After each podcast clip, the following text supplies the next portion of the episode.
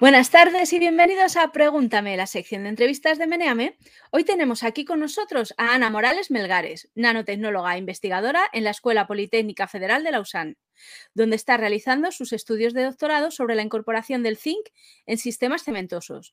Además, es divulgadora científica a través de su canal de YouTube, Size Matters, en el que habla de nanociencia y que cuenta con más de 90.000 suscriptores y suscriptoras y más de eh, 1.200.000 visualizaciones. Buenas tardes, Ana, ¿qué tal? Hola, muy bien. Muy bien. De hecho, has dicho que estaba en la Politécnica de Lausanne, cosa que es verdad, pero ahora mismo estoy en un hotel porque estoy en el norte de Suiza haciendo otros experimentos en otro sitio y hace mucho frío. Estoy en un hotel y llevo tres semanas aquí y me subo por las paredes porque no hay nada, pero bueno. Pero nieve habrá, ya que hay frío. Nieve, hay nieve. hay gente, pero no hay ni bares, o sea, por no haber no hay ni un súper en el pueblo donde estoy, o sea, que estoy un poco... ¿Y, dónde compran? ¿Qué hacen? Así como... Se van a otro pueblo. Ah. Digo, a ver si tienen ahí trueque, van con una gallina y le cambian por dos quesos o una cosa de estas. Vamos con la primera pregunta, que bueno, pues es la típica de aquí de nuestros usuarios, que la manda, el que la ha mandado primero ha sido Cart. Y dice: ¿De qué tamaño deben ser las cebollas para hacer una tortilla perfecta? bueno, primero, la cebolla tiene que ser, o sea, un elemento indispensable de la, indispensable de la tortilla, para empezar. Y y no sé, o sea, yo te diría, hablando científicamente, un volumen de un centímetro cúbico, quizás, no, quizás algo menos, un centímetro por un centímetro por unos pocos milímetros, no lo sé, algo cuadraditos, cubitos, cubitos pequeñitos, o más que cubitos, como rectángulos con, con, con ¿sabes? Con thickness. Ah, mira, muy bien, estrechitos. Pero tú la tortilla la quieres con cebolla o sin cebolla, como tomas la tortilla Por supuesto, por supuesto. Con cebolla, con cebolla. Vale, fenomenal. Y deshecha por dentro un poco, así como que de asco. Babosa, bueno, aquí tenemos de todo, ¿eh? Nos han dicho eh, hasta con mayonesa por encima, o sea. Ah, bueno, no lo he probado, ¿eh? Nunca digas nunca, no sé, igual me mola. Bueno, ahí ya vas a hacer la fiesta de la salmonela, así que ya puesto, te da igual. La siguiente pregunta la manda Remendador y dice, ¿el tamaño importa en España? El tamaño, ¿se pueden decir tacos? No, que esto va a Twitch. Va a Twitch, pero nos da igual. Vale, vale.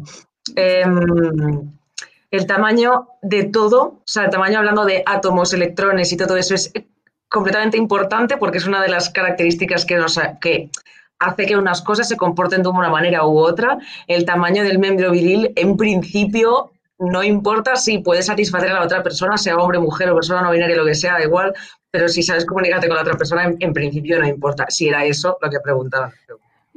Esto, yo, me van poniendo preguntas y yo las leo. O sea, hay cada uno la intención. La siguiente pregunta la manda, el perro se llamaba Mis Tetas. Buenos días, noches, tarde. Ana, gracias por venir. ¿Podrías explicarnos en pocas palabras en qué consiste la nanotecnología y algunas aplicaciones que tiene el día de hoy? Esa es, eh, está bien empezar por esta pregunta, la verdad.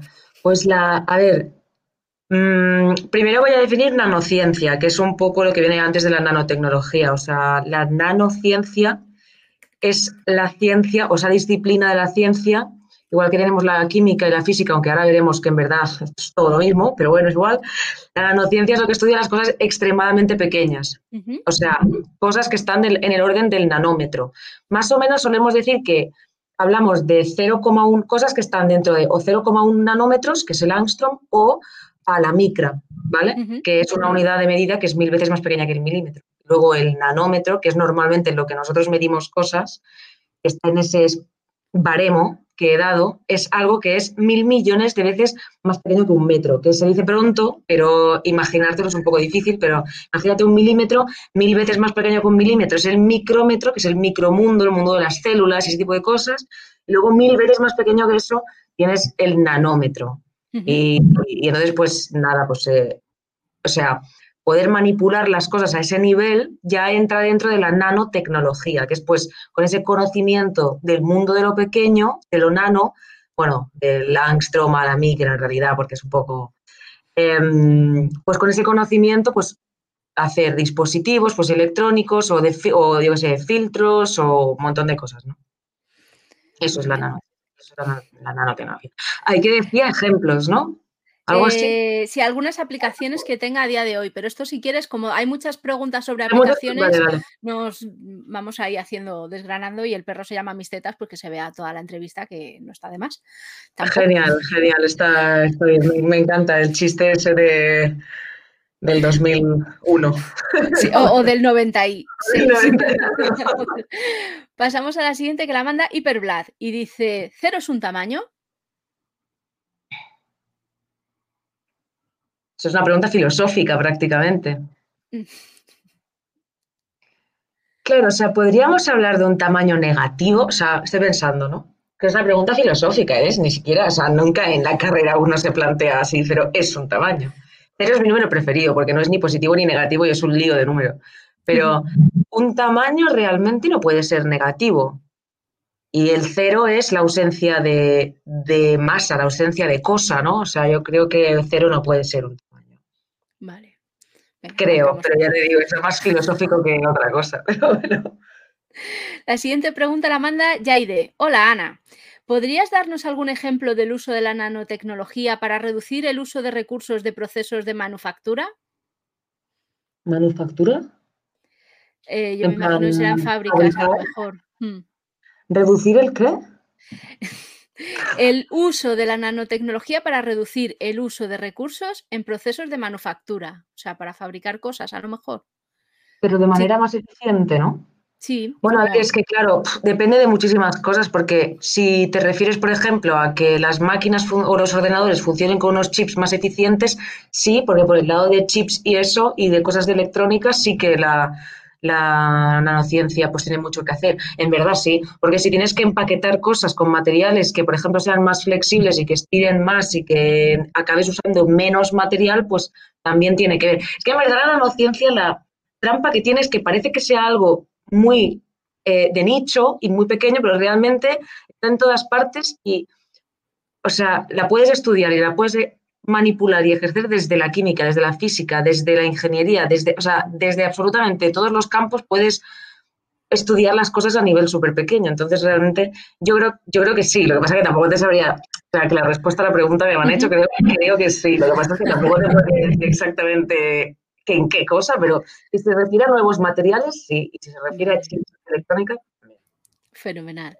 La siguiente pregunta que manda esta misma persona, que se llama Yaide, eh, dice, ¿qué áreas de investigación te parece que podrían tener el mayor impacto en cuanto a promover una economía circular real? ¿Economía circular? Real. Economía circular se refiere, es que no, reciclaje, es como, como la cosa esta ah. del reciclaje que lo uno lleva al otro. Vale, vale. está relacionada con la pregunta eh, anterior, claro. All right. Eh, o sea, como para poder reutilizar los materiales, ¿no? Y que vuelvan, ¿no? Que por eso se complete el círculo, vale, vale. No, había escuchado el término, me, sabe mal, pero no había escuchado. No, no, pero sí, es pues una cosa... Ya, es que es verdad que con el tema del reciclaje yo no, no o sea, yo reciclo y todo eso, ¿eh? un huevo también, pero, pero no tenía muy claro. Pues, hombre, supongo que sí, lo que pasa es que yo sinceramente no, no, no es el campo en el que, en el que he trabajado en el, o en el que más he, escuchado, pero seguro que sí. De hecho, yo fui a una planta de reciclaje en el, en el máster que nos llevaron eh, pero más por la parte de materiales, porque yo hice el máster de ciencia de materiales, entonces tienes que saber cómo se recicla cada tipo de material y todo eso, para poder o reutilizarlo o desecharlo, porque hay cosas que no pueden volver a usar. Pero por la parte de nano, nano, no, te sabía decir, seguro que sí, seguro que alguien lo sabe. La siguiente pregunta nos la manda Tiberina y dice, ¿por qué elegiste la Escuela Politécnica Federal de Lausana, Lausanne, eh, para celebrar, para realizar el doctorado? Muchas gracias. Eh, bueno, es que en verdad vine a hacer el máster. Entonces, eh, yo salí de la Autónoma de Barcelona, que es donde yo hice el grado de nanociencia y nanotecnología. Luego hice un, máster de materiales, que en realidad la ciencia de materiales es una ciencia también súper transversal, porque al final para saber cómo es un material, pues si es metal, si es un metal, si es un compuesto iónico, si es una cosa molecular, lo, da igual, un polímero, lo que sea, pues al final todo tiene mucho que ver con la nano. Y al final ciencia de materiales y nano es un, es un poco lo mismo. No exactamente, pero más o menos. Y entonces me vine a hacer el máster porque la uni era muy buena, porque por nota me llegaba y porque quería, sí, ya había estado en la uni haciendo, en esta uni, haciendo celdas solares por una, un trabajo que había tenido. Entonces vi que ofrecían másters muy chulos y muy potentes y dije, pues y entré y luego ya como que lo natural era hacer un doctorado y me ofrecieron uno mm, sobre el cemento y pues aquí estamos. Pues muy bien. La siguiente pregunta nos la manda Max, Max Malcay. ¿A qué nivel está Europa en investigación sobre nanotecnología? ¿Compite de tú a tú con Estados Unidos? ¿Hay otros jugadores importantes a nivel mundial? Eh, a ver, hay jugadores importantes en un montón de sitios. Yo creo que igual tenemos la. Bueno, yo creo que Europa es muy potente. De hecho, muchas veces tenemos como la idea de que, de que Estados Unidos es lo mejor del mundo. La ciencia se hace de manera bastante diferente, eh, según tengo entendido. Supongo que depende de la persona eh, que esté como, que sea tu jefe, ¿no?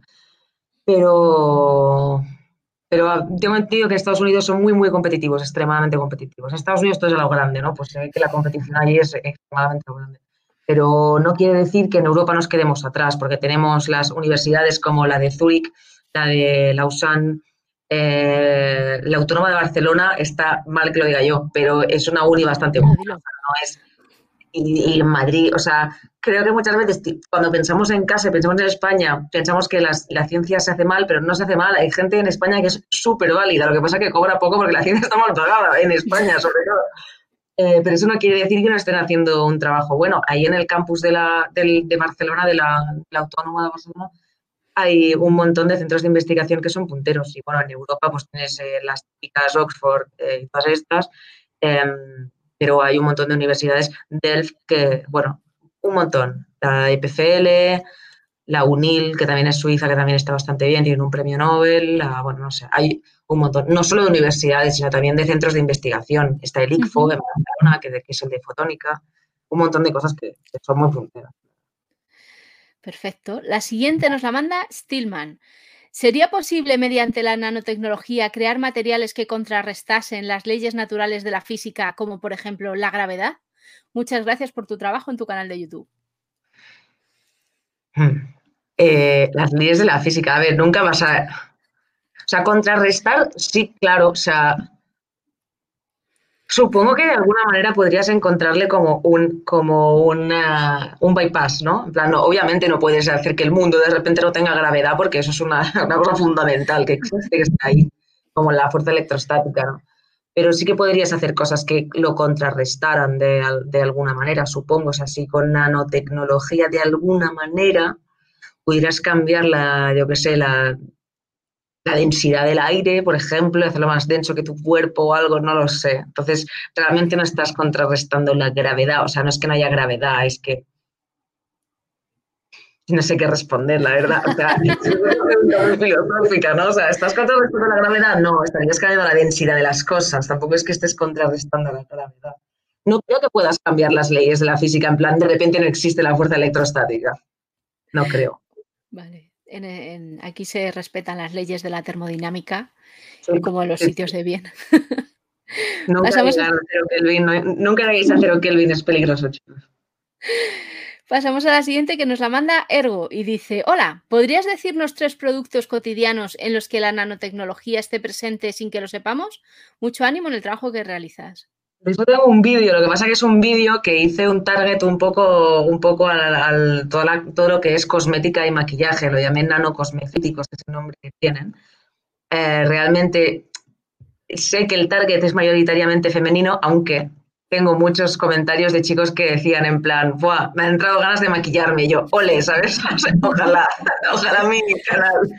Pero mm, eh, sí, no sé, aparte de, en, por ejemplo, el eyeliner que llevo, que a veces llevan cosas con carbono, eh, eh, nanopaternizado, en plan, creo que hay algunos eyeliners que llevan fulerenos, que los fulerenos son unas estructuras del carbono, igual que el carbono puede ser el grafito, que son unas capas que tienen forma como hexágono, o sea, los átomos están puestos de carbono de manera hexagonal, pero luego hacen una capa de, de hexágonos y luego hay otra capa encima, otra encima, otra encima, eso es el grafito. Una capa sola es el grafeno y luego hay nanotubos de carbono también, que eso se puede, eso está a veces en cosas de deporte, Eso se lleva bastante, hacer cosas con nanotubos de carbono porque es muy, es muy fuerte, o sea, es como muy resistente, pero también puede ser bastante flexible y aguanta mucho los golpes. Entonces, se puede usar en raquetas, por ejemplo, en la parte, para que, en la parte del mango para que se pueda, como tenga esa flexibilidad y que aguante el golpe, pero que no se rompa. También en cuadros de bici,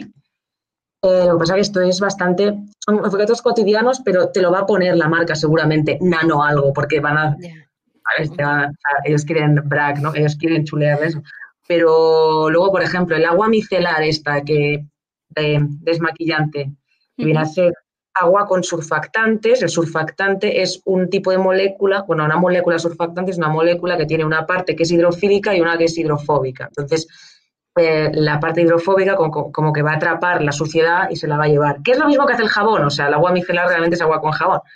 Pero las estructuras esas son eh, son nano, entonces también el agua micelar o el, esto, el rímel, las cosas del deporte, eh, champús también que llevan un montón de, de, de, este tipo de moléculas que se hacen como una, una esfera y limpian, ¿sabes? Jabón es nanopaternizado, aunque no lo sepamos, y llevamos desde, desde Babilonia haciendo jabón y no sabíamos que era cosas nano, pero ahí está. mira. La siguiente pregunta la manda Gustavo Carra. Hi Ana, ¿cómo va el tema de los nanolabs? ¿Alguna novedad? Me apasiona mucho el tema. Yo no soy experta en nanolabs. Hablé de esto con la. O sea, ya lo digo, yo siempre que, veo que puedo meter la pata digo que no lo sé, ya está. Pero eh, estuvimos hablando de esto con. Porque yo no me dedico a las cosas bio, por eso no sé mucho. Ya te digo, es tan transversal la nano que, que al final te tienes que especializar en un tipo de cosa porque si no es imposible. Pero la Sandra de la hiperactina, ella y yo tenemos un vídeo que hablábamos de los nanolabs. A ella y, a, algunas amigas de mi carrera, amigos y amigas de mi carrera, también les interesaba mucho. No, los nanolabs son básicamente sobre una pieza de, pues, el silicio, por ejemplo, pues, o sea, como que nano construyes, construyes una especie de laberinto nano que lleva un líquido imagínate, por ejemplo, sangre, que tú pongas una gotita y te hace pues unas pruebas, que podría ser una cromatografía, podría ser, pues yo qué sé, otro tipo de pruebas eh, analíticas que te digan, eh, ¿no? Que, yo qué sé, que te salgan un resultado, ¿no? De, pues tiene tal molécula en no sé de dónde o lo estoy intentando, Pero que te diga los niveles que hay en sangre de no sé qué, que quieres hacer esa prueba. Y es un mini laboratorio, es como un mini laboratorio que tiene motivos nanométricos, que simplemente con una gota es capaz de decirte un montón de es un avance, la verdad, lo de los nanolabs, pero, pero la verdad es que no sé qué tipo de, avances nuevos hay, pero bueno, Muy interesante. La siguiente pregunta la manda Dark Shark. ¿Qué aplicaciones domésticas podríamos llegar a implementar con un nanolab? ¿Cuándo serán estos asequibles? ¿Trabaja, el, ¿Trabaja la EPFL en la comercialización de alguno? Y te leo hasta aquí, luego ya te leo las siguientes preguntas. Ya, Jolín, ¿cuántas preguntas de los nanolabs? A ver, eh, no sé si la EPF trabaja en, nanolabs, yo estoy en la, en, yo sé más de semiconductores y de, y de materiales de construcción, que es lo que estoy haciendo yo, el doctorado, pero la verdad es que, o sea, la primera pregunta era qué tipo de aplicaciones podría tener como nuestra vida diaria un nanolab. Doméstica, sí. Claro, pues a ver, imagínate el test del COVID, ¿no? O sea, el test, el autotest del COVID este, que es pues ponerle una gota de tus mocos, básicamente. Em, pues eso reducido de tamaño, imagínate que, que tiene o sea, la misma entrada para poner una gota, pero que en lugar de ser solamente una tira de cromatografía, que es lo que tiene el, el test del COVID, pues tuviera mil cosas más, mucho más pequeñas y que pudiera decirte más cosas. Imagínate que es un test del COVID, pero que en lugar de decir si estás positivo, te dice de qué cepa, de qué, yo qué sé, un, montón de cosas más. ¿no? Pues eso podría ser una de las aplicaciones, ¿no? Potencialmente. Lo que pasa es que, claro, nanopaternizar, que se dice, o nanofabricar cosas, es más caro que, que, que no sea nano, porque tienes que usar una maquinaria y un tipo de de, bueno, pues eso, de, máquinas como el, el, EBL, que es el Electron Beam, es una litografía, es una técnica que se suele hacer para el revelado de cosas, pero en lugar de hacerlo con luz, lo, haces, con electrones. Y claro, es claro, son máquinas que la hora de ocupar esa máquina y usar esa máquina, pues al final eh, no te sale tan a cuenta como, como un test de COVID, Pero, Pero bueno, podría ser que en algún momento pues tenemos nanolabs en casa parecidos al test del COVID, pero para testear otra cosa, ¿no? En plan, una persona que tenga, me lo invento, ¿eh? Una persona que tenga, yo qué sé, anemia, ¿no? O que tenga niveles de, tenga que mirarse los niveles de azúcar en sangre, pues, em, y que necesite saber un montón de cosas de, eso, no, no solamente saber algo, sino que una especie de mini laboratorio que te haga un análisis completo, pues podría ser. Mira qué bien. Si pudiéramos fabricarlos en masa, que a veces sí que hay técnicas para hacer como si fuera, eh, en lugar de hacerlo por, por, electrones, lo puedes hacer como por tampones, que eso también existe. Igual, pues si, si, se puede escalar y se puede, pues, no sé cuándo. Yo creo que va a venir temprano eso, la verdad. Madre mía, no, no, pero a mí me interesa un montón porque, claro, es como madre, el futuro que nos. eh, bueno, la siguiente em, dice, bueno, esto va relacionado, dice, veremos aplicaciones aunque sea a microescala en nuestras casas. Bueno, esto ya lo ha respondido. Impresión de microcontroladores, impresión de puertas lógicas. Muchas gracias y felicidades por todas tus iniciativas divulgativas. Eh, impresión de puertas lógicas, o sea, se refiere a circuitos ya y cosas así. Eh, sí, sí, sí, las puertas lógicas son el NOR, el AND, el no sé cuántos, que es todas las eh, cosas que tienes que hacer para que un circuito, o sea, con un sitio electrónico, pues como que... Eh, yo creo que, o sea, no sé a qué se refiere con impresión de, quizá que pudieras hacerlo en casa, porque realmente puertas lógicas ya puedes hacer de manera nano pero no en tu casa, obviamente. Pero, pero sí, no sé muy bien a qué se refiere. Pero, o sea, que, se pueda hacer ahora impresión de puertas lógicas, yo creo que sí, en tu casa. Bueno, no lo sé. Depende de la casa que tengas. si eres Batman, sí, claro, hombre. La siguiente, la pregunta guaperas. Desde ambas perspectivas, como investigadora y tu opinión personal, ¿cómo ves el futuro de la energía fotovoltaica? ¿Mejoraremos el rendimiento y la durabilidad de las células fotoeléctricas? ¿Qué tiene la, nanotecnología que decir sobre el tema? Ha llegado la pregunta. Yo estuve trabajando de haciendo celdas solares hace años eh, con un material que se llama perovskita. En realidad, perovskita más que un material es un tipo de organización de los átomos que hace una estructura cristalina que se dice que, que los átomos se ponen de una manera y eso se repite en el espacio eh, específica. Y las perovskitas, pues eh, es una ordenación específica. Entonces, la idea era sustituir el silicio porque las, las celdas solares o las placas fotovoltaicas ahora mismo son de silicio, la mayoría, que tiene una eficiencia bastante alta, no te sabría exactamente decir de cuánto, pero las perovskitas querían sustituirlas porque las perovskitas, con las perovskitas puedes hacer mm, otras cosas. Puedes hacer las celdas flexibles, por ejemplo, son bastante baratas, es bastante fácil de, fabricar. Y, eso, pero, pero, las eficiencias eran bajas. Creo que las más altas eran 23, 24%, algo así. Yo creo que el futuro es mezclar la perovskita con el, con el, con el silicio y poder hacer esto, y poder combinar ambos tipos de estructura pero el problema que tenían las prosquitas o que tenían, hace tiempo que no estoy muy vinculada a ese mundo porque es un mundo extremadamente competitivo. Ah, cosas. Pero, pero eh, uno de los problemas que tenía es que la mayoría de las prosquitas llevan plomo. Entonces eso, eso, aunque tú estés seguro de que no afecta nada al resto de gente y que nadie se va a contaminar, te va a costar mucho venderlo. Por el hecho de que lleva plomo. Y luego, además, el proceso de reciclaje es más farragos, que se dice en catalán, es más coñazo. Farragoso, Porque, es tóxico el plomo y todo eso. Entonces, eh, bueno, yo creo que sí, hay que mirar de, intentar subir la eficiencia de las placas solares, pero creo que lo que tiene que cambiar sobre todo es, eh, por lo menos hasta el punto donde yo sé, eh, lo que tiene que cambiar es la ley y que se facilite más pues el tener placas solares, que no pongan un impuesto al sol y toda esa cosa, ¿no? Y, que se facilite de todas las maneras, pues que cada uno pueda autogenerar su, electricidad con placas solares, ¿no? Saludamos a Ullea que ha llegado, aterrizado aquí. Viene los viernes, normal. Es que los viernes hacemos el como el Bermú. Y pues se ha enterado que también hacemos pregúntame de vez en cuando. Así que. Ah, Pasamos a la siguiente pregunta, que es, eh, la manda MJMX. Y dice, ¿cómo explicarías tu campo de investigación a niños de primaria? ¿Qué hizo que te dedicases a esto? Yo creo que la primera está respondida, pero esta no nos la has dicho. Y dice, al trabajar con cosas pequeñas, ¿cómo sabes que están realmente ahí? Esa es buena pregunta. Lo sabes porque aunque no las, bueno, a veces las ves, con el microscopio electrónico las puedes ver, puedes ver hasta el tamaño de un átomo, más o menos, ¿vale? Si es, una, si es un material cristalino, si no es un material cristalino, como en mi caso, que es lo con lo que yo trabajo, con el cemento, ahora explicaré para párvulos, es imposible explicarlo para párvulos, pero bueno.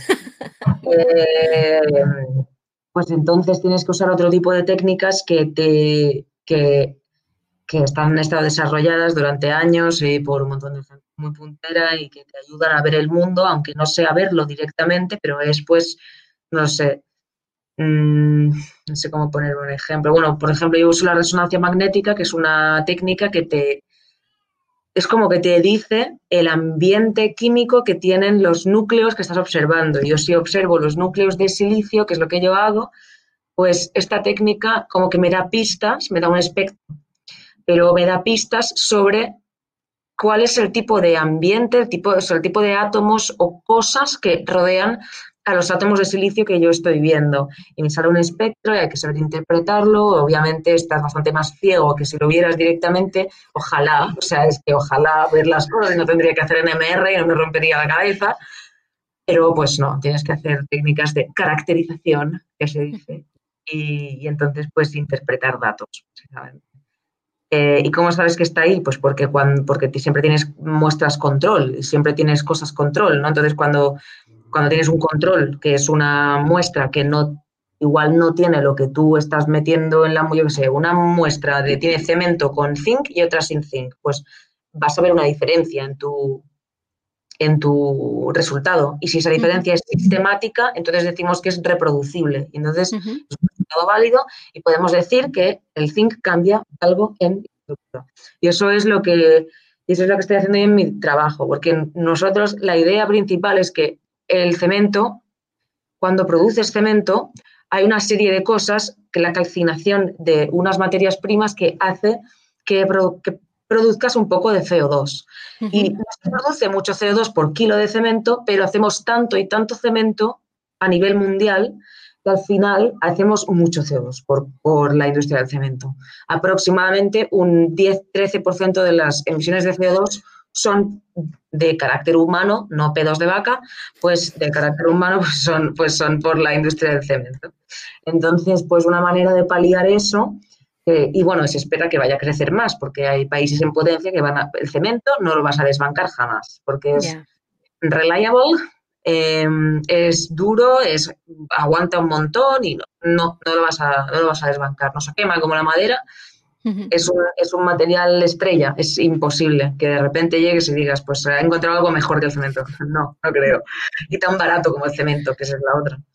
Entonces, eh, lo que la estrategia que se está usando ahora eh, en muchos sitios de investigación es intentar sustituir parte de ese cemento, el clinker que le llamamos, em, por materiales que, bueno, los llamamos supplementary cementitious materials, que son materiales suplementarios cementosos, que no son esas materias primas, son otras cosas, eh, pero que no generan CO2. Entonces, cuando los entonces, como que sustituimos parte de ese cemento por los materiales estos suplementarios, pero no podemos ponernos a sustituir cemento por materiales suplementarios hasta volúmenes muy grandes, en plan, puedes sustituir quizá un 10%, un 15%, no sé qué, pero no puedes pasarte porque si te pasas el edificio se te cae al suelo y nadie quiere eso.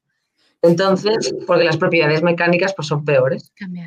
Entonces nosotros encontramos en mi laboratorio, bueno, yo no, pero otra gente encontró hace años que si metías zinc en la parte del cemento, las propiedades mecánicas del cemento eran mejores. Entonces podías sustituir más parte de ese cemento porque era mejor, hablando rápido, eh, por otras cosas que no producían CO2.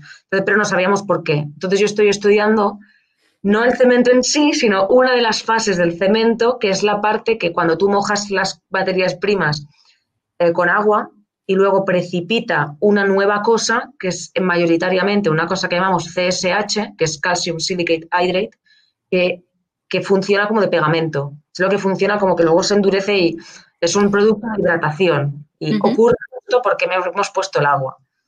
Entonces, es una de las cosas más importantes del cemento, es como el 60% del volumen del cemento y es, lo, bueno, es muy importante. Entonces, yo estoy en un laboratorio trabajando únicamente con esa fase, intentando descubrir a dónde va el zinc exactamente. Entonces, eso ya lo tenemos hecho, estamos escribiendo un paper.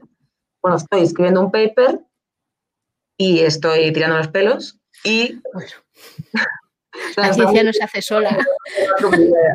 Pero eso y, ahora pues estoy intentando ver otras cosas. Pero bueno, eso. Vale, la siguiente pregunta. ¿eh? Pero bueno, para parvulario no ha sido. Pero yo me he enterado, ¿eh? que yo soy muy de letras, yo soy periodista y creo que me he enterado, más o menos. Bueno, no, que me he enterado, que me he enterado.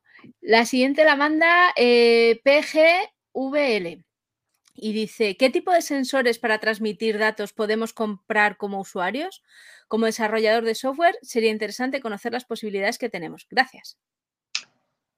Eh, ¿Cómo? O sea, sensores para transmitir datos. Sí, me imagino nanosensores. A ver, la verdad es que no, no sé, o sea, no, es que ese es el tema de la nano, ¿no? Bueno, de cualquier ciencia, que parece que tengas que saberlo todo y es imposible saberlo todo. La verdad es que no sé, la verdad, yo, o sea, yo nunca, ni, ni siquiera he montado un ordenador nunca. No, no sé, no sé, no sé qué tipos de sensores, no sé muy bien a qué, a qué se refiere. Obviamente hay, hay una cosa que llamamos sensores y actuadores, no sé si se refiere no sé si se refiere a eso, son los MEMS y los NEMS. Pero claro, es que no sé si se refiere a eso o a sensores de algo específico, porque un sensor realmente es un sensor, es algo que recibe una señal y te da un output. Y tú puedes leer el output y saber. Pero claro, es que no sé. No, no, sí, además lo único que dice es eso, que es desarrollador de software y que está interesado en sensores, pero puede ser lo que dices tú. es que lo de la nano es que es muy vasto, o sea, porque simplemente es algo que has estudiado a un nivel pequeño. O sea, es que alguien que ha estudiado química también se podría decir que hace nanociencia o nanotecnología en algún punto, porque alguien que ha estudiado química tiene que saber la configuración electrónica, que es cómo se colocan los electrones alrededor del, núcleo de un átomo, y eso también está, no es siquiera nano, es más pequeño que nano incluso. O sea, es que se mezclan mucho las cosas. Entonces, bueno. Realmente es una pregunta que, bueno, eh, la dejamos ahí. La dejamos ahí, porque aquí nos apuntan por el chat de Twitch, dice, es como los sensores de, en los que está trabajando Elon Musk, pero oh. como no sabemos lo mismo, vamos a pasar a la siguiente pregunta que sí que, que creo que es igual de concreta. No, di que no. La siguiente la manda Omega Point y dice, ¿cómo de lejos estamos de la nanotecnología milagrosa de las películas de ciencia ficción donde un ejército de nanobots son capaces de hacer absolutamente de todo con una coordinación perfecta? ¿Crees que se puede llegar a ser una realidad en el futuro?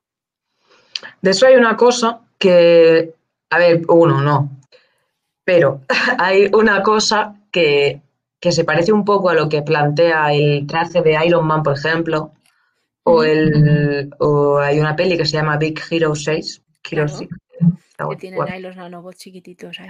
Muy guay. Bueno, en verdad no son nanos, son como más grandes, ¿no? Pero, bueno, sí. Pero hay una cosa que se llaman cátomos, es como átomos, pero con la C delante, cátomos. Y básicamente la idea es que son como piezas que puedes ir, eh, o sea, que tú podrías ponerles en un, en un programa eh, cómo tienen que disponerse, cómo tienen que ponerse y esas piezas pues ya se colocan solas, ¿no? Por ejemplo, pues yo tengo esta taza y en mi ordenador pongo que me hagan un cubo. Entonces las, las partículas que forman la taza formarían un cubo, ¿no? Y ahí se está trabajando en cosas así, ¿no? O sea, son piezas que pueden comunicarse por sensores y por lo que sea eh, que tienen alrededor entre ellas y formar una estructura pero lo que sé, lo último que sé de este tipo de cosas es, son cosas, o sea, es que está en un estado bastante inicial. los cátomos más pequeños que hay hoy en día son como de milímetros o incluso centímetros y son en dos dimensiones, o sea, no hay cátomos aún que se comuniquen y puedan hacer cosas así en 3D como el traje de Iron Man que yo dudo mucho que, tengamos un traje de Iron Man, por ejemplo, ¿no? en, algún momento. Aunque ahora se me acaba de ocurrir, ¿no? Que claro, realmente ponemos dinero o al final se acaba poniendo dinero en lo que le interesa a la sociedad. Y estaba pensando, ¿a quién le interesa un traje a Iron Man? Y luego me ha venido... Eh, eh, a Elon Musk. Igual, ¿sabes? Igual acabamos, acabamos haciendo un traje a Iron Man. Y sinceramente, los átomos les daría, les daría otro, otro uso, ¿no? pero estamos lejos, lejos, muy lejos. Muy bien. La siguiente la manda la patata española. Y dice, hola Ana, al hilo de la pregunta anterior, ¿has visto este episodio de Más allá del límite de los nanobots? Supongo que será una pregunta recurrente. ¿Qué componente de divulgación o de inquietar el espíritu científico de la gente crees que tienen series como aquella o la más moderna Black Mirror? Gracias y un saludo. La primera no la he visto, eh, porque cuando llego a casa no consumo ciencia, apenas. O sea, a veces sí, si es un cosmos o algo que no me toque. O sea, cosmos, por ejemplo, siempre hablan de cosas muy grandes, muchas veces, o de evolución o tal, o cosas que no me tocan tan de cerca. Pero si tengo que ponerme a ver un documental de nanociencia, me pego un tiro. El laboratorio y lo que quiero es ponerme un documental de asesinatos o algo así. Aparte, me imagino que te enfadarás, porque los documentales lo hace gente como yo, que no tenemos ni idea de para dónde vamos. Bueno, no, no, lo sé. A mí Black Mirror me flipa. Entiendo que igual la serie que ha dicho, no sé si era un documental o no era un documental. No, no es un documental, es una serie ah, de ficción. Es, vale, eh, entonces entonces no digo nada, porque igual sí que me apetecería verlo, y lo vería. Black Mirror me gusta mucho y me parece que hay cosas que... Lo que pasa es que, a ver, yo soy muy de dar licencias, porque a mí me da igual si una serie no es súper científicamente correcta, porque igual lo que quiere decir, eh, lo que quiere, o sea, lo que quiere transmitir es algo y necesitas mentir un poco, ¿no? Sí que me cosas como como que haya ruido en el espacio, fuego en el espacio ¿no? exterior y cosas así. Pero, por ejemplo, Star Wars yo no lo considero ciencia ficción del todo, ¿no? Es una especie como de fantasía. Entonces, por ejemplo, Black Mirror sí que se toma licencias, pero me parecen más que justificadas. Me parece que Black Mirror habla más de la filosofía de la tecnología que de la tecnología en sí. Entonces, que es la ciencia ficción que a mí me gusta, que es la misma que hacía Isaac Asimov en, su día. No, se trata de, si podemos hacer eso con la tecnología, sino de qué representa entonces, qué significa la tecnología, si tiene sentido. Pero bueno, que, no, ¿qué opino? Pues no sé, está guay, que se tomen licencias, a no ser que vayan de rigurosos, en cuyo caso pues, tenemos un problema, pero... Pues si te gusta Black Mirror, eh, más allá del límite te molará, porque es el mismo palo. Lo que pasa es que es más viejuna. Ah, vale. Vale, vale. a ver, ahora me estás haciendo dudar igual, porque mira que he consumido cosas, ¿eh? Yo creo que es esa, ¿eh? Porque luego yo hasta ahora tampoco te creas tú que rijo muchísimo. pero... Vale, bueno, pues luego le echo un. Luego le echo Bueno, la siguiente la manda Llámame Panete. Y dice: Hola Ana, desde el mayor desde el mayor respeto, ¿lo de ponerte unas gafas de steampunk en la cabeza es atrezo para la construcción de personaje o una afición de tu vida cotidiana? Si vamos a Suiza, ¿te encontraríamos con ellas por la calle?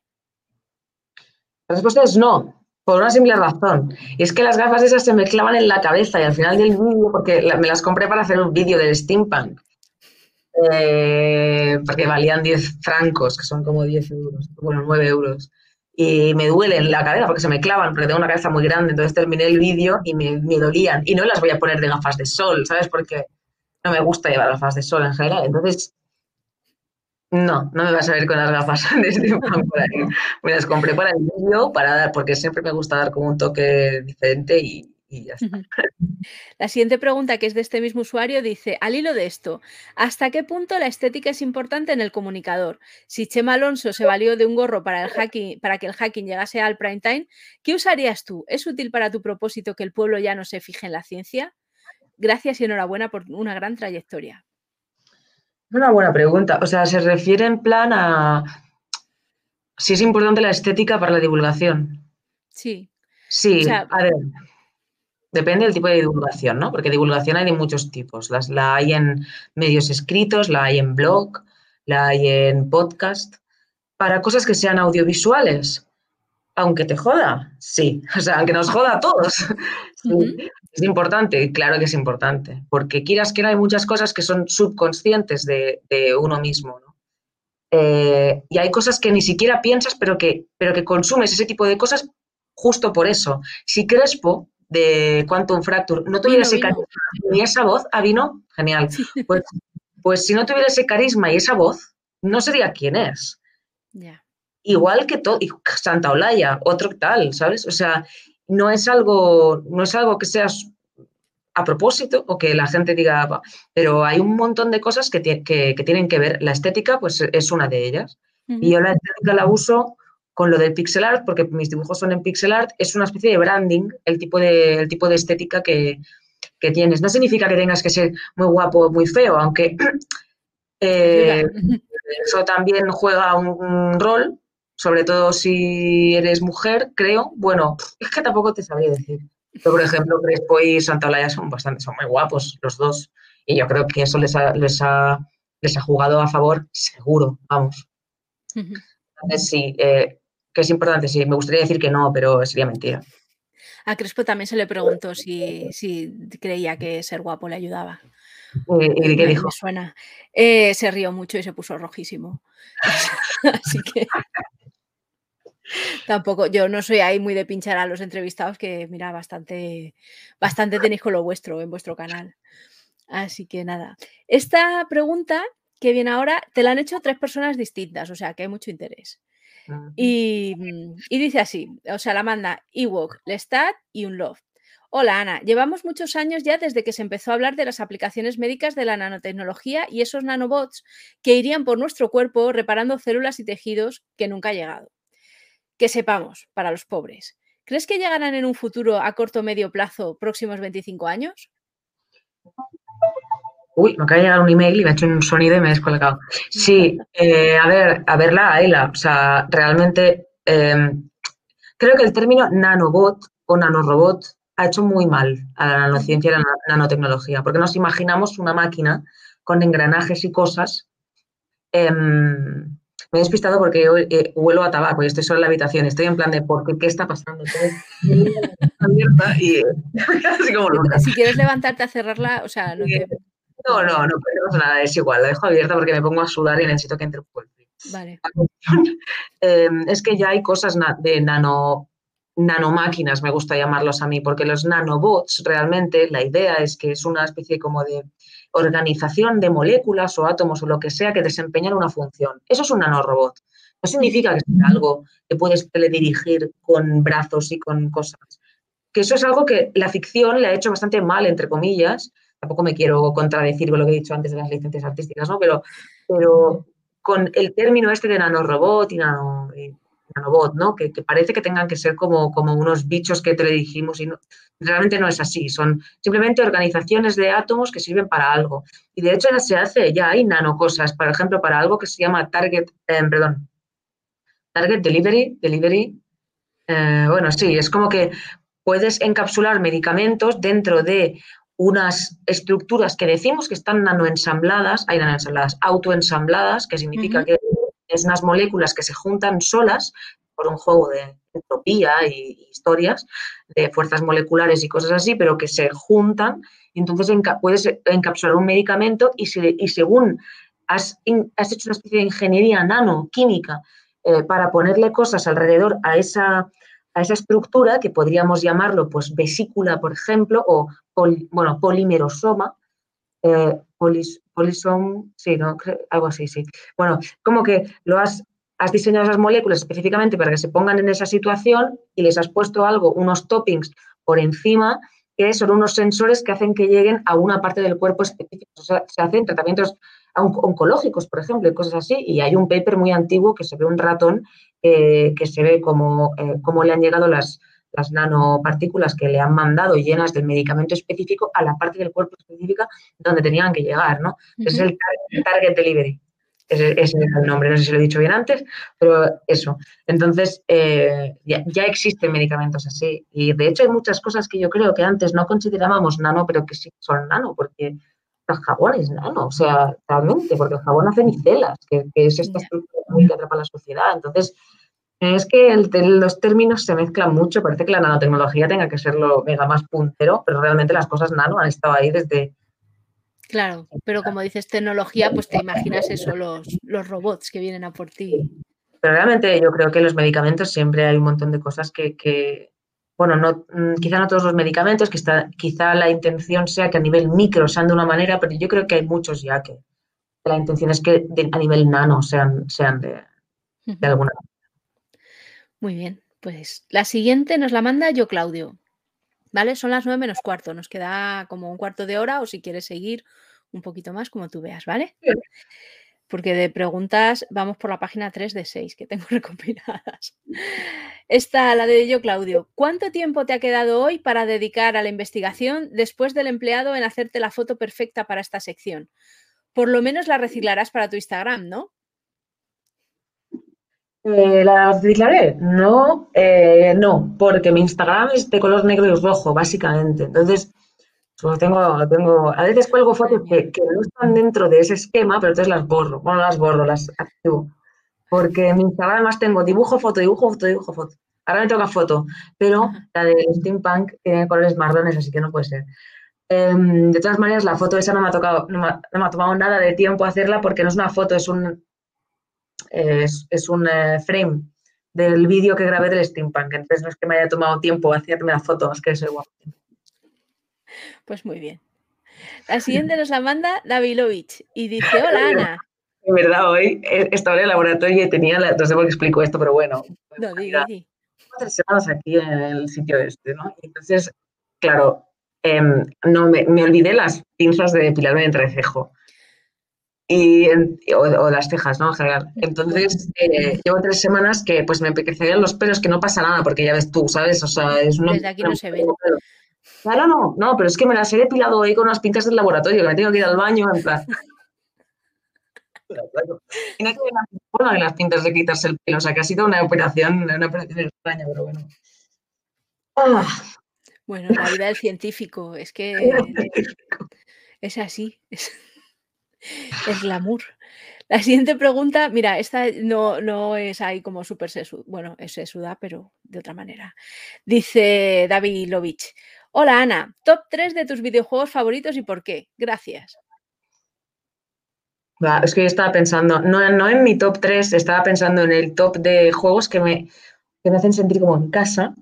La verdad es que, mira, hoy estaba hablando de eso. La verdad es que top, me gusta mucho el Undertale, tengo un, un Tattoo del Undertale, que es un juego así de, Toby Fox, que es un tío que hace pixel art muy extraño, pero que el, juego es muy chulo. Em, también me gusta mucho el Mist, el Riven y el Exil y todos estos que son unos juegos de un, de un grupo que se llamaban Cyan Works, no, Cyan Worlds, que, que son de los primeros juegos que, eh, bueno, fue el juego que más lo petó de ordenador antes de los Sims, el Mist de pensar y son preciosos, lo que pasa que son, bueno, tengo que acabar yendo a buscar las pistas en internet porque... Mm, Imposible. Em, y no sé, la, verdad es que de juegos que, haya jugado más horas seguramente son el Skyrim y Pokémon, porque Pokémon soy extremadamente fan. En, el, en YouTube tengo varios, tengo varios de eso. Yo creo que top 3 de que más haya jugado son eh, Pokémon Rubí, el Skyrim y no sé, y no sé qué más. Eh, el Undertale seguramente. Tengo un tatu del Undertale también. Y ya está. En verdad tendría que pensarlo mucho, pero, pero no me sale. Vale, pues pasamos a la siguiente que nos la manda XYZZY. ¿Qué avances importantes crees que vendrán de la mano de la nanotecnología en los próximos años, teniendo en cuenta los últimos desarrollos? Ha, habido un avance súper super guay en mi uni que tiene que ver con, la, con gente que estaba paralizada de, de cintura para abajo que pueden volver a ganar eh, movilidad ahí. ¿Los de hace dos semanas eran tuyos? ¿Eran de tu uni? Sí. ¡Qué guay! Esos, esos. sí. O sea, que cosas así para la parálisis, por ejemplo, eso está súper guay. Luego, a nivel de nanomedicina, pues obviamente para lo del targeting, el, el, delivery, eso. Eh, para, tratamientos pues, de oncología. Em, no sé, es que realmente es, es, que es eso, es que es tan abierto que podría ser de cualquier cosa. Te diría el cemento si nosotros descubrimos algo y conseguimos bajar las emisiones de CO2. Realmente es que estudiar el mundo a escala nano te, te hace poder estudiar las cosas a escala macro, porque las cosas nano al final afectan, o sea, es como irse al principio del problema, ¿no? es como irse al principio de, de, los sistemas. Entonces, pues realmente es que en cualquier campo que, que, puedas imaginarte prácticamente. Eh, los chips también, eh, toda la miniaturización de la electrónica, que al final hemos hecho que los móviles sean más potentes precisamente porque toda la circuitería la hemos hecho más pequeña, entonces caben más transistores, ¿no? Básicamente esa es la idea, básicamente. Ahora ya hemos llegado, al límite, básicamente, un poco más o menos. Pero, pero bueno, yo que sé, es que todo. Muy bien, pasamos a la siguiente que la manda otra vez, llámame Panete y dice, hoy, es un, hoy día es un tema de debate común el papel de la mujer en la ciencia a lo largo de la historia, la invisibilización de las mujeres científicas, así como la pérdida de vocaciones en los primeros años de escolarización por roles de género que perpetúan estereotipos caducos. ¿Cómo vive Ana Morales estos temas? ¿Cuál es tu opinión? ¿Has encontrado dificultades a la hora de desarrollar tu carrera profesional? ¿Crees que el hecho de ser mujer condiciona actualmente o condicionará tu contribución a la ciencia? Y su difusión. Tienes que ir este chico. O sea, eh, Florida. ¿no? ¿Salía el nombre? ¿Cómo era el nombre? Llámame Panete. Panete. Ah, bueno, nunca sabremos del mundo. Eh, pero mira, fíjate como ya he pensado, es un chico, no sé, no sé por qué, ¿no? Panete. sería es, Panete. probable que lo sea. sí.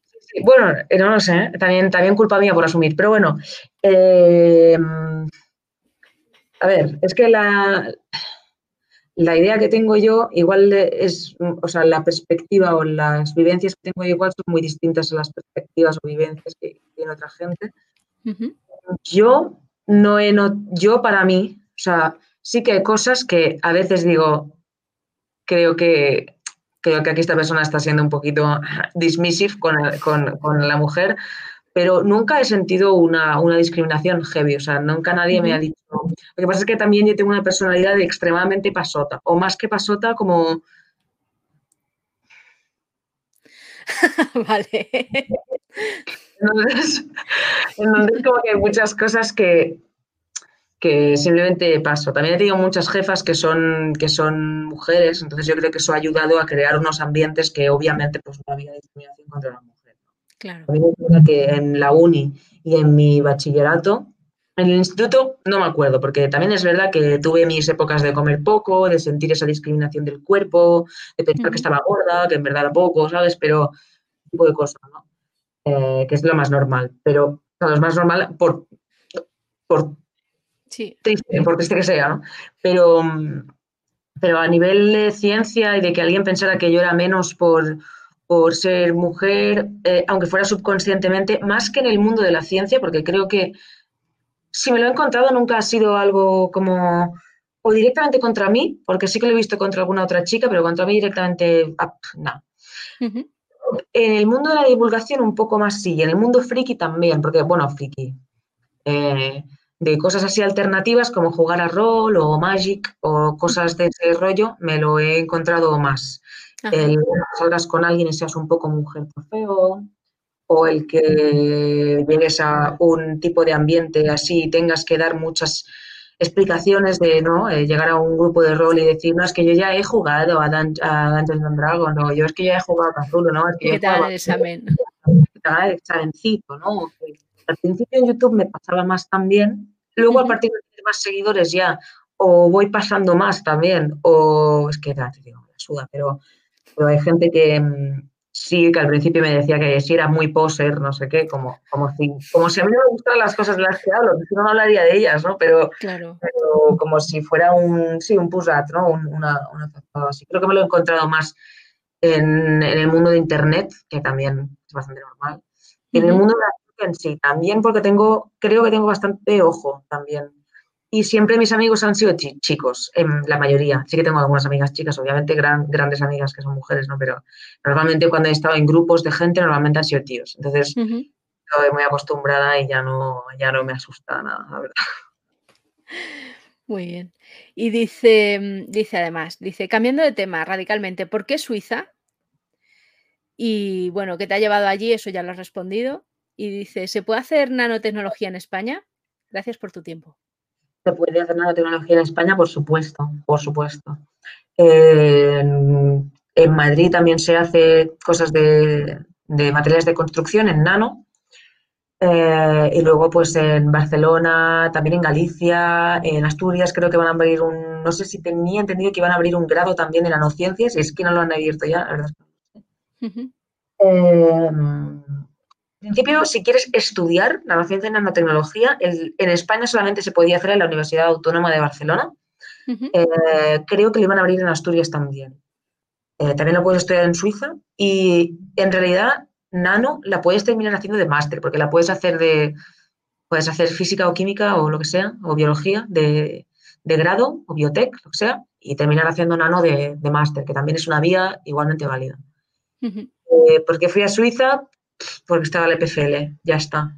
Pues ya está. ha sido un plus, que cosa que no, no lo pensé en su día porque vine a hacer el máster y no me pagaban el máster, pero es verdad que lo que cobro ahora de, el doctorado no es, no es mucho comparado con la otra gente que conozco que vive en Suiza, con mis amigos que viven en Suiza es el sueldo más bajo, pero comparado con mis amigas, mis amigos que hacen ciencia en España, cobro tres veces más, cuatro. Madre mía. Ahora, hago también, el también pago también mucho más ¿eh? por, cualquier cosa, por el piso o por o tengo un seguro de el seguro, es que esto es muy bueno, el seguro del trabajador cuesta 300 euros al mes aquí en plan es obligatorio, claro. Madre mía.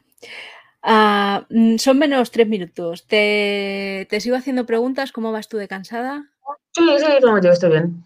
Yo sí, ahora, lo que tengo que hacer es pixel art luego, así que tampoco. Bueno, seguimos un poquito. Eh, esta nos la manda Jaramero y dice, hay mucha polémica con los satélites de Starlink porque se les estropean las fotos a los astrónomos. No, porque les estropea las fotos a los astrónomos. ¿Podrían utilizarse estructuras nanométricas para evitar reflectar la luz y dejar estelas en las fotos? ¿Hay algún nanomaterial capaz de contener la radiación? La, o sea, como que se. Eh, no he entendido muy bien, pero si se refiere a que, a que es como una cámara que, recibe la luz de un sitio y como que hay un reflejo, ¿no? Algo así. Sí, que hace fotos, o sea, los satélites estos de Starlink hace fotos. No está nada como... con las cosas que sean de, con las cosas que sean del espacio. ¿eh? Es verdad que me gusta bastante el espacio, pero no puedo, no puedo estar en todo. Pero el, pero sí, eh, yo creo que sí que se podría, porque si se refiere a que, a que hay algo que hace una, una refracción de la luz y todo eso, siempre se puede mirar de, hacer una pantalla, una película o algo de algún material que refleje, para que rebote cierta longitud de onda y que, puedas revestir con eso, por ejemplo. No creo que sea una, tecnología especialmente complicada, la verdad. La siguiente pregunta la manda Fórmula 1. ¿Cuál es el Pokémon que es científicamente más correcto hablando desde la nanotecnología? Este se ha visto mi vídeo. Eh, bueno, es uno que se llama Toxapex, que es, en verdad no es que sea el más correcto científicamente, es el que me gusta más de los que son científicamente correctos. Pero es un, o sea, muchos de los Pokémon están basados en, en, cosas que son como fantásticas, como mitos japoneses y cosas así, pero hay algunos de ellos que están basados en animales reales, ¿no? Entonces tengo un vídeo en el que hablaba de, los, de algunos de los Pokémon que están basados en, sobre todo en animales eh, reales, que, que, está, ese vídeo está, está bastante guay, la verdad. Está más dibujados porque no sé por qué lo hice, la verdad. Em, pero mira. Tardé muchas horas. Es que cada vez que hago un vídeo tardo cada vez más horas. Es como que soy un poco más loquista, pero bueno. La cuestión es que Toxapex es el que puse en el podio, el, el que ganó como el, ranking, porque hice un ranking. Pues es un animal, o sea, es un Pokémon que está basado en un animal que le llaman la, estrella de mar de alambre de espino. Eh, bueno, es un bicho que básicamente tiene como muchas patas, como si fuera una, pues una estrella de mar, como, como la mítica estrella de mar, pero en lugar de tener cinco patas, tiene como muchas más. Y además tiene muchos por todas las patas y es venenoso. Además se come el coral, ¿sabes? Entonces hay como una sinergia dentro del propio juego, que hay un Pokémon que es un coral, que es el Corsola, y hay el, el, este, el Toxapex, que, bueno, o el Marini, que es la desevolución, ¿no? que se lo come. Entonces, la única manera de conseguir al, al, depredador es como haciendo que aparezca la como una especie de juego para que aparezca el depredador es una cosa que no te fijas en el juego, pero cuando empiezas a indagar dices, ah, que es porque este animal se suele comer al coral y la, Y además el esquema de colores del, propio Pokémon está así clavado con el, con el del animal. Y bueno.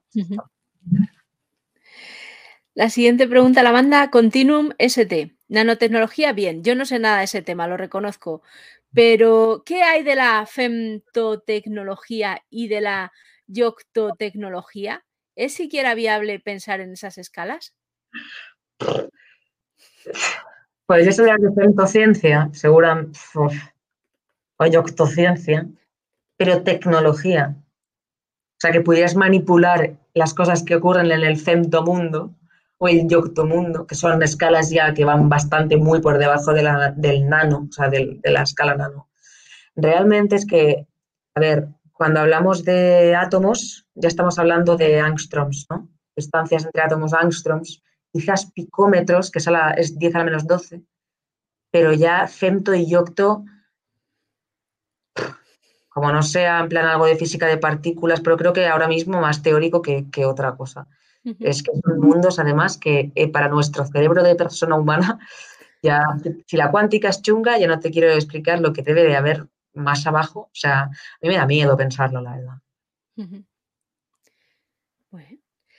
a ver la siguiente, a ver si esta también te da miedo. La manda Javive y dice, ¿cuántos nanómetros cuadrados tiene tu nanolaboratorio?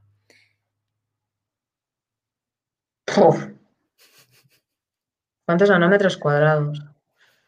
Pues fíjate que mi laboratorio debe hacer, es que tampoco yo estimando distancias así eh, macros, pues mala, pero mi laboratorio debe hacer igual 10 metros cuadrados, pues 10 por 10 a la menos 9 nanómetros cuadrados. Eh, no, perdón, a no, a la menos 18. Y dice, dice otra pregunta más. Y ahora en serio, yo soy ingeniero electrónico. Supongo que utilizarás instrumentos instrumentación electrónica top. Por curiosidad, ¿hay alguna marca que uséis mucho? ¿Alguna referencia española? Una no saludo. Eh, la instrumentación, pues mira, en resonancia magnética, o sea, como ves, en verdad yo, yo lo que ahora mismo estoy haciendo más es, es más nanoquímica que otra cosa. Eh, entonces, para la resonancia magnética usamos Brooker, em, que es una de las marcas más grandes que hay a nivel del que sea.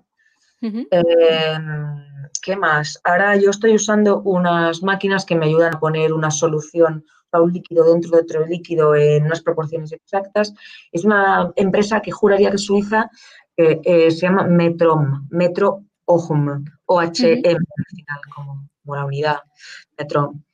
Em, ¿Qué más? ¿Qué más? Bueno, es que... Mm, Metler Toledo también, que es una marca que hace, que hace electrodos para medir el pH, para medir el calcio en solución o para medir, para medir eh, iones en solución. Eh, yo creo que más o menos esas son las tres marcas grandes que usamos. Bueno, de microscopía electrónica, CEI, eh, que ahora creo que se llama Thermo Fisher, o JEOL, L que son japoneses y que hacen también una marca japonesa que hace también eh, microscopía. Y más o menos esas son las cosas que yo uso más a, diario. Eh, te mando otra de Aiden85 y dice, hola Ana, en primer lugar, enhorabuena por tus logros y por los que siempre están por venir y te hace varias preguntas, algunas ya están respondidas, así que te hago la que no has respondido aún, que es ¿cómo valoras la inversión, investigación del uso de la nanotecnología para reducir los niveles de mercurio u otros agentes tóxicos para nuestro consumo en nuestras aguas, también para los microplásticos en los océanos y mares? Los plásticos es un problema, es un problema gordo, ¿eh? pero eso no es problema de la nano, eso es problema de reducir el consumo, eso, eso no tiene eso no tiene. Pero lo de los filtros es verdad que eh, no lo he mencionado aún, pero es un tema de la nano bastante importante porque eh, los materiales que son nano, esto es un poco extraño de pensar, pero seguro que hay gente en el, en el chat que lo ha escuchado ya. Cuando, tienes, por ejemplo, imagínate un, a ver, ¿cómo lo digo? ¿Cubo? O espera, tienes un cubo de algo, de un material, ponle que es un cubo hecho de cerámica, por ejemplo. Eh, y es grande, un metro por un metro por un metro, por ejemplo, eh, pues tiene una superficie que está en contacto con, con el exterior, ¿no?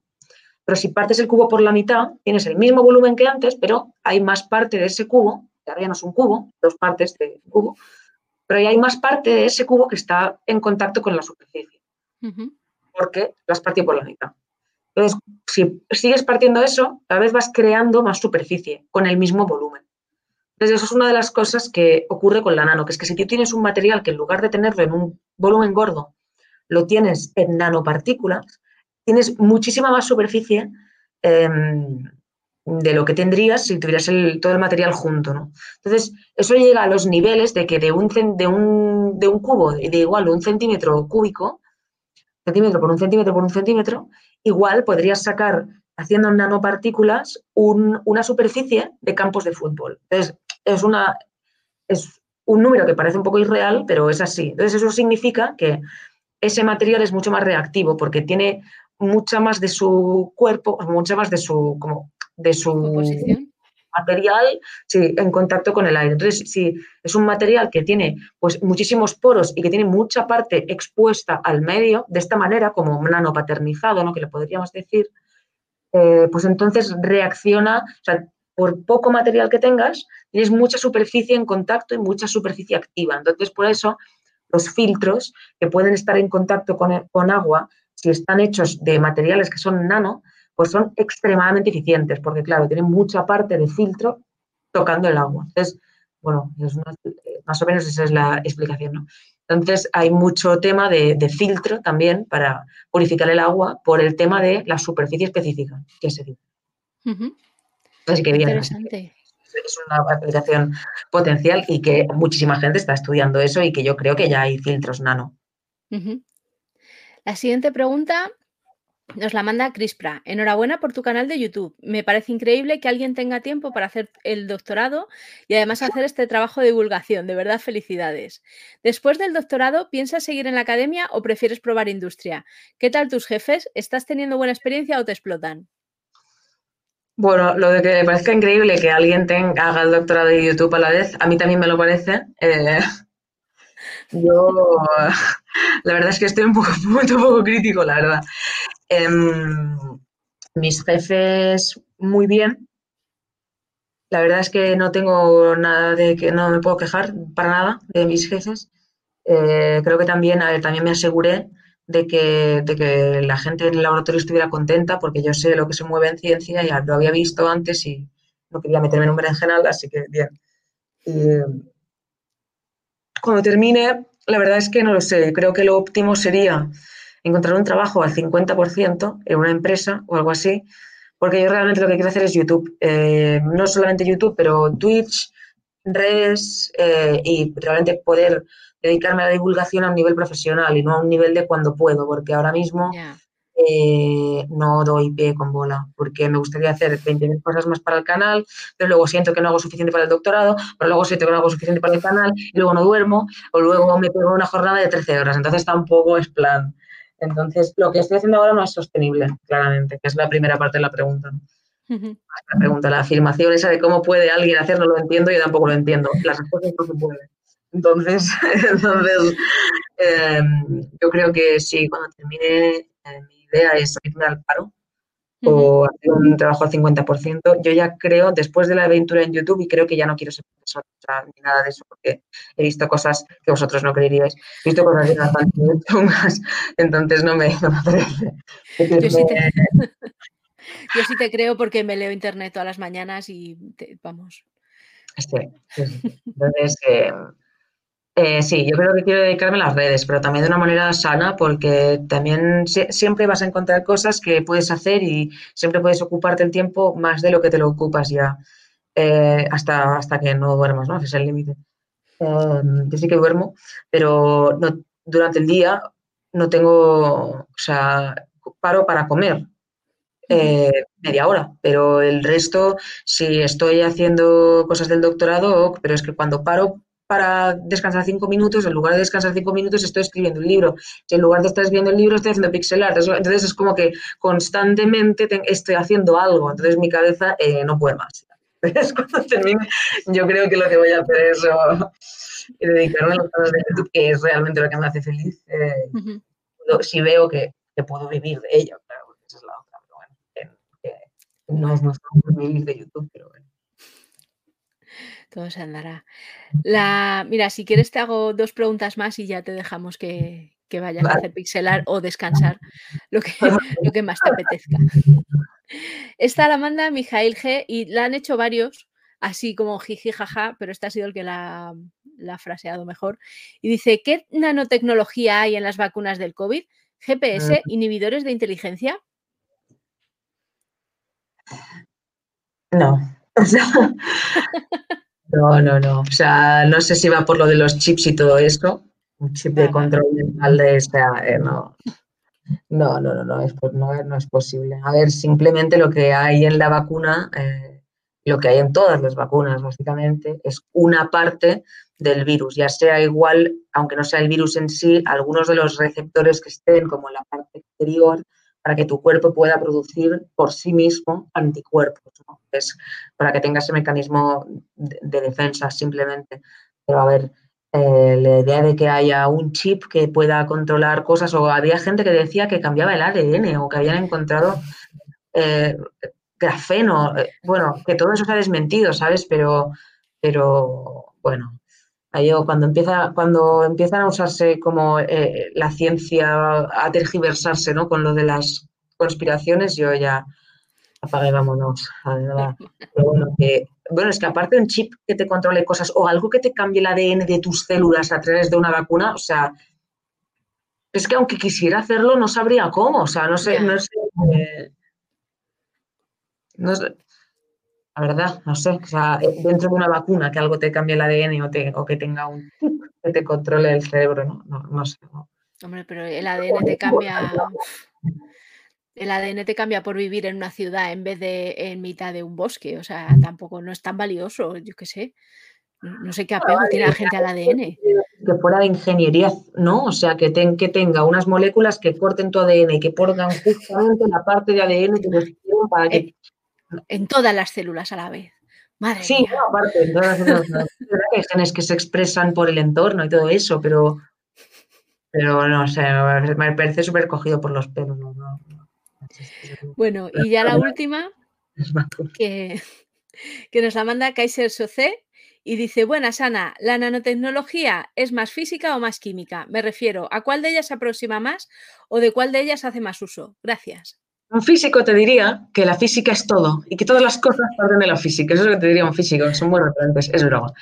Pero realmente tiene de todo. Yo mm, particularmente he visto más química, pero también hay gente que se ha dedicado más. Yo tengo amigos que han salido de nano y han terminado haciendo un, doctorado en física teórica también.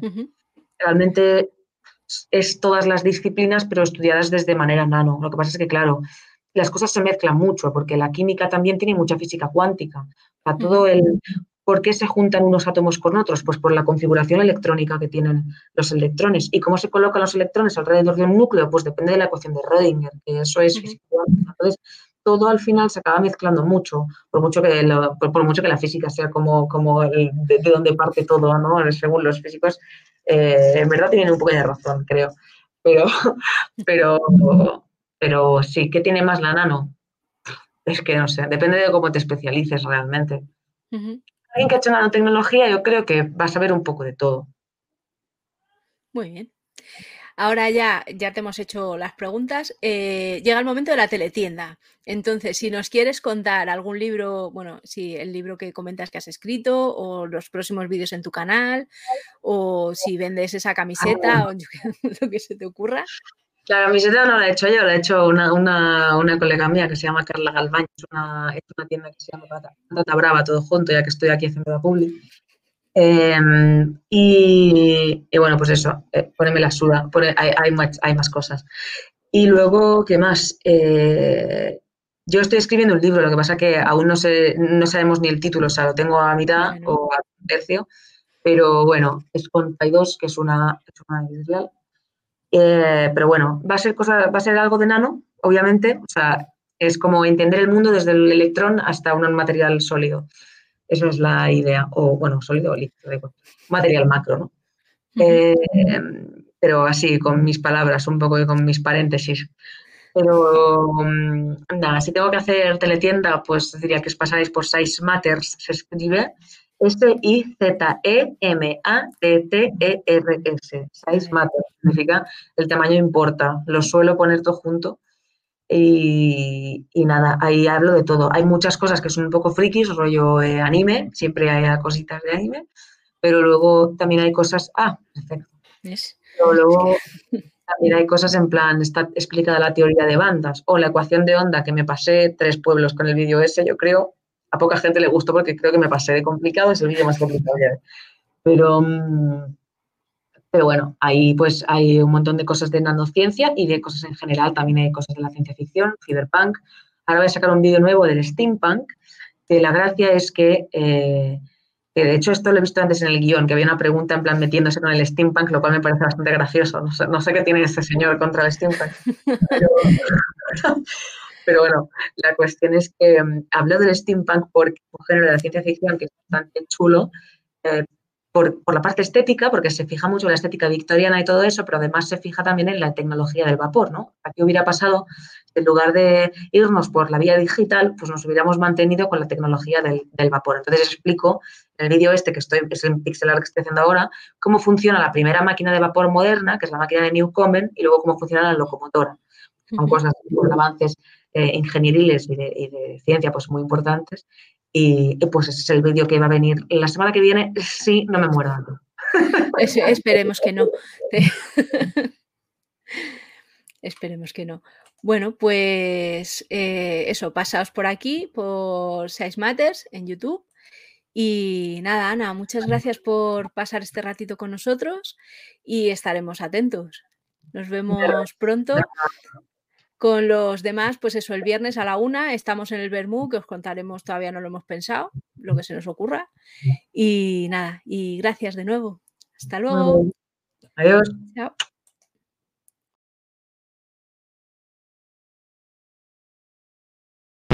Si has llegado hasta aquí y tienes ganas de más, suscríbete a nuestro canal para estar al día de todas las entrevistas.